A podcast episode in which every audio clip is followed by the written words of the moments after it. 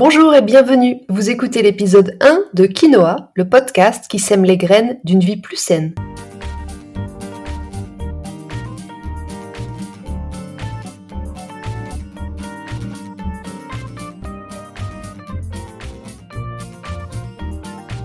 Je suis Julie Coignet, naturopathe et coach santé. Ma mission à travers ce podcast est de vous aider à retrouver ou à garder la santé en adoptant de nouvelles habitudes de vie plus saines et équilibrées. Chaque semaine, le jeudi, je vous propose de parler bien-être, forme et santé naturelle de façon simple et positive pour vous aider à reprendre votre santé en main. Allez, c'est parti pour l'épisode du jour. C'est difficile de dire le nombre de naturopathes installés en France actuellement. Mais ce qu'on sait par contre, c'est que le chiffre augmente de façon exponentielle chaque année, que les médias en parlent de plus en plus et vos amis peut-être aussi. Mais savez-vous concrètement ce que la naturopathie propose? Pour ce premier épisode, avant de parler de sujets plus concrets, j'ai eu envie de poser un peu les bases pour que vous soyez tous au même niveau de compréhension. Alors quel est le rôle du naturopathe? Pourquoi consulter? Comment se passe une consultation? Comment bien choisir votre thérapeute? C'est ce que nous allons voir aujourd'hui. Je vous parlerai aussi des cinq piliers fondateurs de la naturopathie et des quatre profils sur lesquels je m'appuie au quotidien pour personnaliser mes conseils. De plus en plus plébiscitée par le grand public, la naturopathie est le pendant occidental de la médecine traditionnelle chinoise ou ayurvédique. En France, la profession est non reconnue par l'État et donc peu ou pas encadrée. Du coup, vous êtes encore très nombreux à ne pas consulter parce que vous ne savez pas trop à quoi ça sert, chez qui aller, ni comment va se dérouler une consultation. Alors c'est pour vous éclairer sur ces différents points que j'ai décidé d'en parler dans cet épisode. Pour commencer, le rôle du naturopathe n'est pas de guérir à proprement parler, mais plutôt d'aider votre organisme à retrouver ou à maintenir son équilibre en stimulant ses capacités d'auto-guérison via des moyens naturels. La définition exacte selon l'Organisation mondiale de la santé, je cite, c'est un ensemble de méthodes de soins visant à renforcer les défenses de l'organisme par des moyens considérés comme naturels et biologiques. En gros, c'est ce que je disais juste avant. En naturopathie, nous sommes convaincus que chacun est doté d'une incroyable force d'auto-guérison. Vous savez, celle qui fait que vos plaies vont se refermer, que vos cellules se régénèrent, que vos os vont se consolider. C'est ce qu'on appelle le vitalisme, qui dit que nous sommes tous dotés d'une énergie vitale indispensable à la santé et à la guérison. De nature immatérielle, elle est l'intelligence biologique de notre corps, la vie en nous, cette faculté qui permet la réparation et la guérison que nous avons très puissante à la naissance et qui diminue ensuite petit à petit, surtout si on a une mauvaise hygiène de vie. En consultation, c'est pendant le bilan qu'on va évaluer votre force vitale constitutionnelle d'origine, celle avec laquelle vous êtes venu au monde, puis votre force vitale actuelle. Et on va voir s'il y a un, écart entre les deux. Si oui, en tant qu'éducateur de santé, votre naturopathe vous expliquera comment fonctionne la force vitale, il essaiera de comprendre pourquoi il y a un dysfonctionnement chez vous et comment y remédier afin que vous redeveniez acteur de votre propre santé. Un peu mon ambition ici même à travers ce podcast d'ailleurs. Ok, donc je récapitule. Le naturopathe ne donne pas des pilules à base de plantes pour remplacer les pilules chimiques de la médecine classique. Le naturopathe va plutôt vous proposer différentes solutions pour soutenir la force vitale en vous qui permettra l'auto-guérison. Ça va, vous me suivez? Alors voyons maintenant les différents champs d'intervention du naturopathe. Si on suit la définition propre de la naturopathie plus haut, l'idéal serait donc de consulter un naturopathe en prévention, lorsque tout va bien, pour conserver sa pleine santé au maximum et adapter son hygiène de vie à son quotidien et à ses besoins du moment. Mais ça, c'est la théorie. Parce qu'en réalité, vous venez souvent nous visiter lorsque vous ne trouvez pas de réponse satisfaisante à vos troubles dans la médecine conventionnelle, lorsque vous en avez marre de subir les effets secondaires de vos médicaments, ou quand vous voulez rééquilibrer votre alimentation et que l'approche des diététiciens nutritionnistes ne vous a pas convaincu. Saviez-vous, je fais une petite aparté, saviez-vous qu'en Asie, les gens payent leur médecin quand tout va bien et arrêtent de le payer s'ils sont malades? Je trouve que l'approche est hyper pertinente. Le rôle du médecin devrait être de nous aider à garder la santé et pas juste de nous, soigner quand elle va pas bien. Mais le problème, c'est que faire de la prévention, c'est beaucoup moins rentable que faire du soin. C'est malheureux, mais c'est comme ça. La naturopathie sera, quant à elle, hyper efficace en prévention pour tout ce qui est chronique et non grave lorsque le médecin sera bien sûr le plus à même pour établir un diagnostic et gérer l'urgence.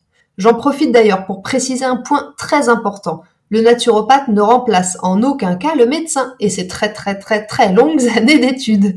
Comme je le disais plus haut, nous intervenons très bien en prévention ou en complément même de la médecine classique allopathique, mais nous n'avons absolument pas les compétences pour remplacer l'avis du médecin ni interrompre ou modifier un traitement médical, que ce soit bien clair. En tous les cas, Retenez que si vous avez un problème de santé précis, une pathologie chronique ou que vous êtes en train de vivre des changements importants tels que l'adolescence, la grossesse, la ménopause ou autre, votre naturopathe est votre meilleur allié.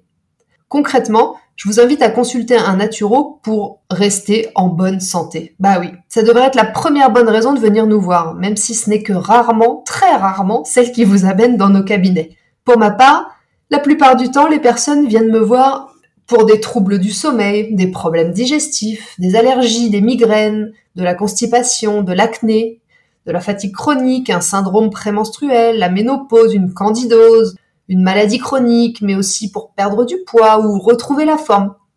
J'accompagne aussi au quotidien les femmes qui ont un projet de bébé, puis pendant leur grossesse et après, lorsque tout le monde n'a Dieu que pour le bébé et qu'elles ont pourtant bien besoin qu'on s'occupe d'elles. Enfin, je suis aussi des sportifs qui veulent améliorer leurs résultats, préparer une compétition ou en finir avec des blessures récurrentes. Lorsque tout va bien, je dirais que la fréquence idéale pour consulter un naturopathe est de deux fois par an, à peu près au grand changement de saison. Vous voyez, une fois au printemps, une fois à l'automne, en prévention. Ça permet d'adapter votre mode de vie en fonction de votre vitalité et de votre hygiène de vie du moment. Sinon, dès que vous ressentez un petit trouble de santé, n'attendez pas que les médicaments prescrits par votre médecin ne fassent pas ou plus effet ou que vous soyez obligé d'en augmenter les doses pour venir trouver une solution plus naturelle et moins invasive à vos maux. Alors voyons maintenant comment se déroule une consultation chez le naturopathe. Il y a deux types de consultations, la première, les autres.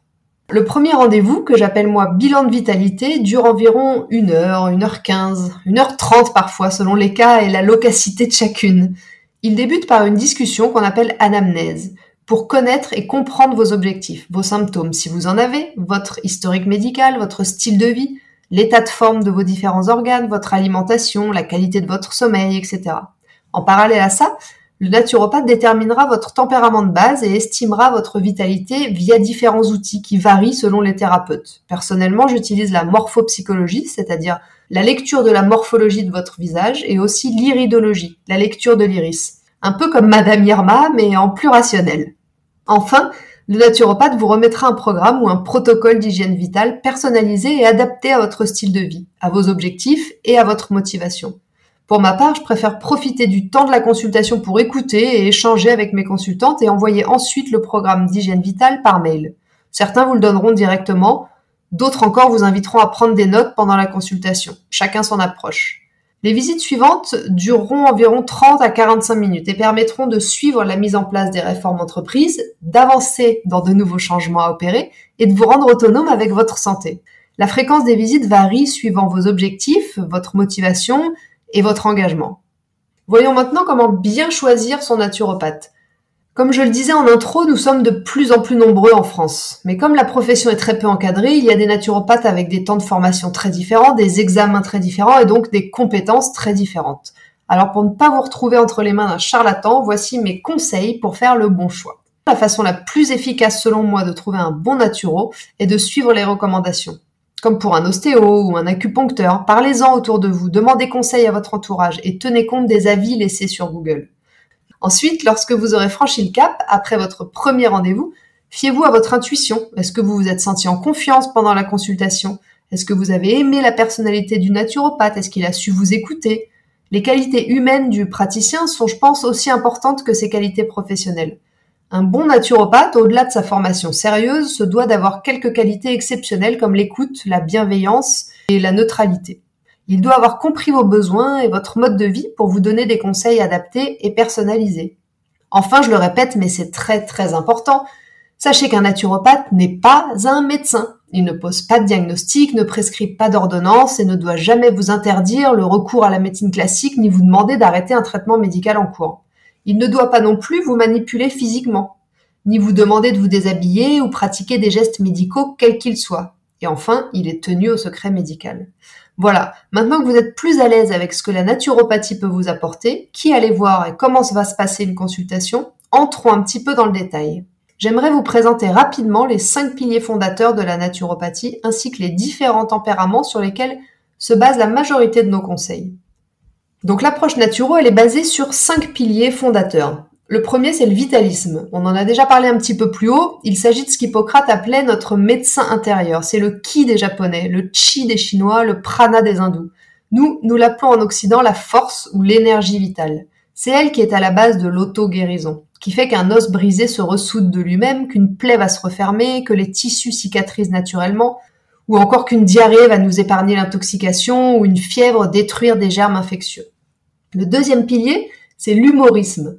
Il s'agit de la science qui étudie les humeurs, non pas notre bonne ou notre mauvaise humeur, mais les liquides composant notre corps, liquides intracellulaires, extracellulaires, lymphe et sang, que nous appelons donc les humeurs.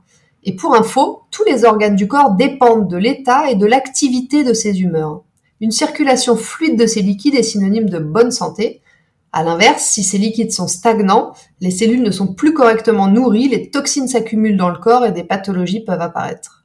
Le troisième pilier, est le causalisme. Il s'agit d'une ère de la guerre de l'approche naturo, une méthodologie vraiment propre à la naturo qui consiste à rechercher la cause de la cause de l'origine de la maladie.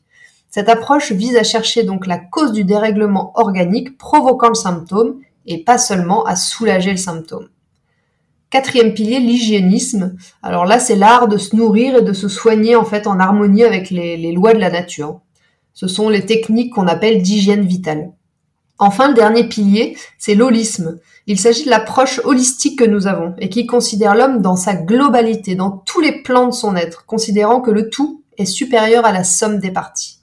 Donc si je récapitule, l'approche naturo se base sur une approche globale de l'individu et pas juste de ses symptômes, la mise en place d'une hygiène de vie en phase avec la nature, la recherche de la cause de la cause de tout symptôme pour essayer de le régler à sa source, le soutien de la force vitale pour aider l'auto-guérison et une attention prioritaire portée aux humeurs de notre corps qui doivent être saines pour que la santé soit.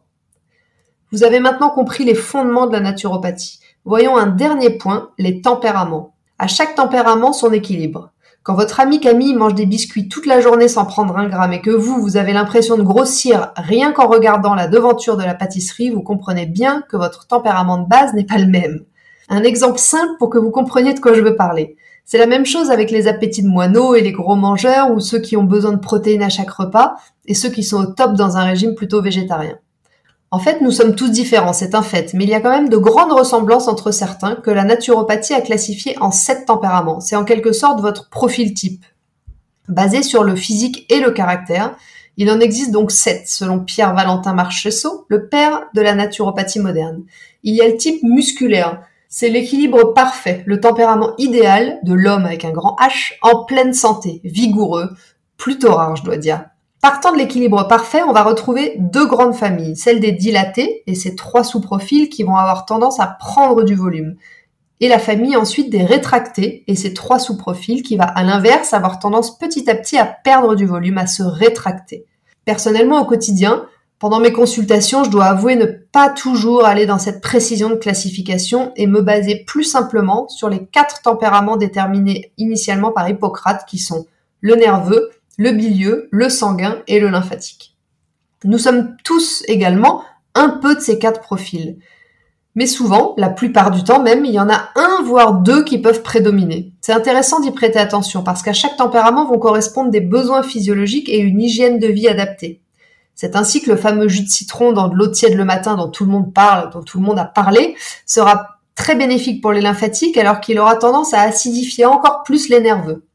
Attention, l'objectif de cette classification n'est en aucun cas de mettre les gens dans des cases, mais juste de mieux vous connaître pour comprendre et déterminer vos besoins spécifiques. D'ailleurs, si vous voulez savoir quel tempérament naturel prédomine chez vous, j'ai mis un test en ligne sur mon site, juliecoignet.com. Faites-le et découvrez les conseils de santé qui sont adaptés à votre profil. C'est un super point de départ pour tendre vers la vie plus saine et équilibrée qui vous correspond. Vous voilà maintenant prête à profiter en toute confiance des bienfaits de la naturopathie. Mais si vous avez encore des doutes ou quelques questions, contactez-moi, n'hésitez pas, j'y répondrai bien volontiers. Voilà, ce premier épisode de Quinoa touche à sa fin. Merci de m'avoir écouté jusqu'ici. J'espère que vous l'avez apprécié et qu'il vous aura donné envie de cultiver les graines d'une vie plus saine. Si c'est le cas, parlez-en autour de vous et laissez-moi un avis avec 5 étoiles sur iTunes. C'est le meilleur moyen de me soutenir et de promouvoir mon podcast. Vous retrouverez tous mes conseils et les ressources dont j'ai parlé sous l'épisode et un peu plus détaillés dans l'article de blog dédié sur mon site juliecoignet.com. La semaine prochaine, je vous donnerai les quatre clés indispensables pour vous lancer dans une vie en pleine santé. En attendant, je vous invite à me rejoindre sur Instagram, juliecoignet-du-8 naturopathe, pour échanger au quotidien. Et n'oubliez pas, comme le disait très bien l'abbé Pierre, il ne faut pas attendre d'être parfait pour commencer quelque chose de bien. À bientôt!